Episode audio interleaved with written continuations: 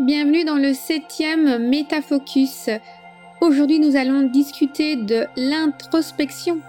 Comment faire pour mieux s'écouter? Que se cache-t-il sous vos couches de blocage émotionnel? Que pourriez-vous être sans vos croyances limitantes? Rien de mieux que l'introspection pour libérer son plein potentiel. C'est pourquoi nous allons en discuter dans ce Métafocus.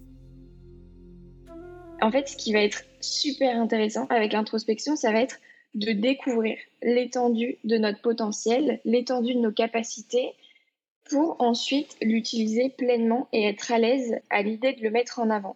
Ce qui va être intéressant avec l'introspection, ça va être de découvrir aussi tous les blocages qui vont être liés à l'utilisation de notre potentiel et à sa découverte et à son incarnation, entre guillemets, euh, pleine, parce que souvent, notre potentiel, il est sous des couches de croyances, sous des couches de peur, sous des couches de blocage.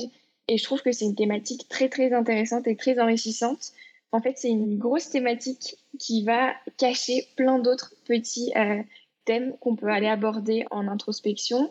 Et c'est une thématique que j'adore personnellement parce que j'ai beaucoup travaillé dessus et que c'est vraiment, je trouve, un travail transformatif dans le sens où, à partir du moment où on comprend notre potentiel et où on comprend son impact, je trouve que notre approche, elle est totalement métamorphosée et c'est juste génial de se réaliser à travers son potentiel, à travers quelque chose dans lequel on est doué et qui sonne vraiment juste. Pour nous, je répète souvent le, fait que ça sonne juste, mais c'est vraiment comme si on avait une boussole interne. L'introspection, on se reconnecte à sa boussole interne pour savoir ce qui est juste pour nous.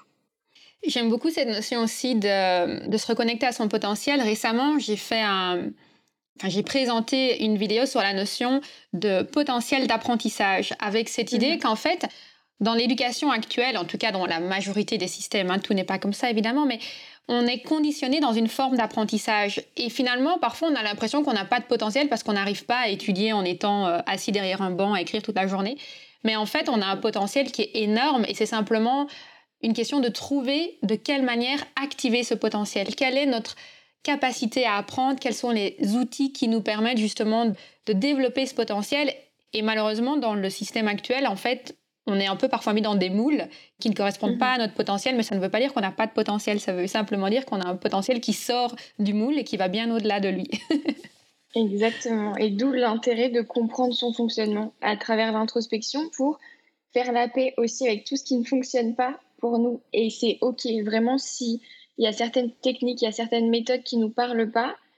C'est juste qu'elles sont pas faites pour nous. Et vraiment, l'introspection, il y a quelque chose de très libérateur quand on comprend comment on fonctionne et que du coup, on peut s'adapter. On peut trouver des méthodes qui fonctionnent pour nous.